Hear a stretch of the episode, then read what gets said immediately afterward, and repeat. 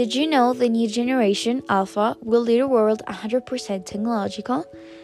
The technological developments made during the centuries have impacted new generations in huge ways.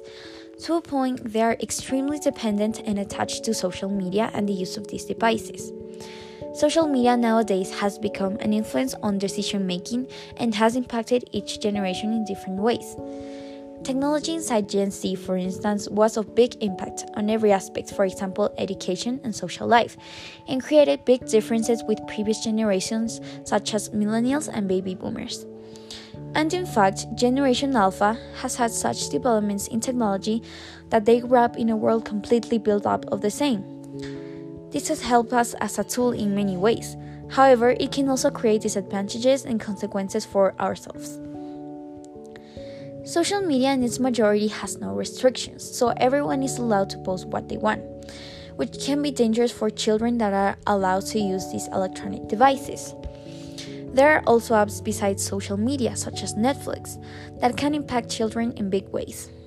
There are series and shows that have no restrictions, for instance, a Squid Game, that teens and children can get access to.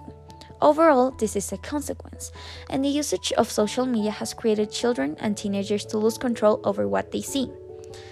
Now, this can impact and influence the way of thinking in big ways, especially for teenagers. Social media can impact aspects of their daily lives and can as well generate insecurities among teens.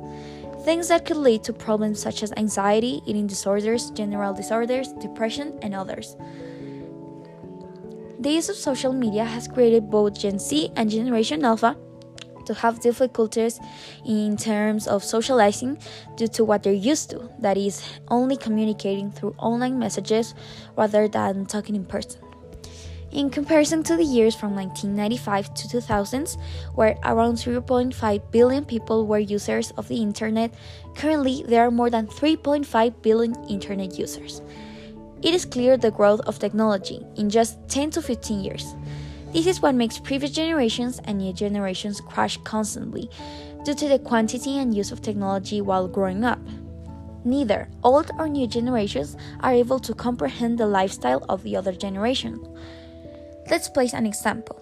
Parents of children and teenagers in 2022 ask their children to go play outside. Many would rather stay inside using their cell phone or their electronic devices, while as previous generations didn't have this, they had no choice but to go outside. Even to look up information, new generations had to look it up online, while previous generations had to look it up physically in libraries. The increase of social media has been useful for many people in right and wrong ways. Due to the development of these new medias that are completely online, there are new issues that have surfaced, such as cyberbullying and peer pressure. Peer pressure was already an issue, however, it developed much more through the usage of social media. By 2017, cyberbullying was a cause of death of 14.5% of the victims. In fact, compared to previous years, this rate grew by 8.7%. In this case, all these platforms have borrowed themselves for people to assault and bully others in anonymous or public ways, leading to the death of many. Peer pressure is as well dangerous inside social media. All these challenges that have presented themselves through social media are the base of peer pressure and what it can cause.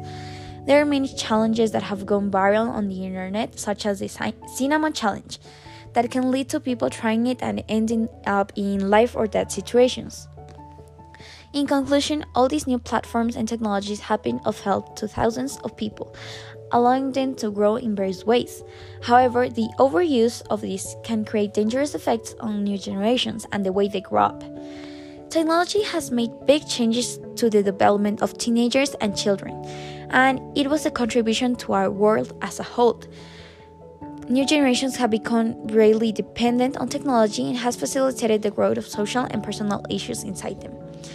What we need is to have a balance on the utilization of these medias and our physical world, rather than having a life completely based on what we publish and see inside.